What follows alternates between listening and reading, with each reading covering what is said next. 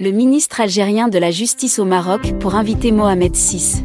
Le chef de l'État algérien a envoyé une invitation officielle au roi du Maroc Mohamed VI pour participer au sommet de la Ligue arabe en Algérie, prévu le 1er et 2 novembre 2022. Cette invitation a été remise par le ministre algérien de la Justice Abderrachid Tebi, arrivé mardi 27 septembre à Rabat. Le ministre algérien a été reçu par le ministre marocain des Affaires étrangères Nasser Bourita.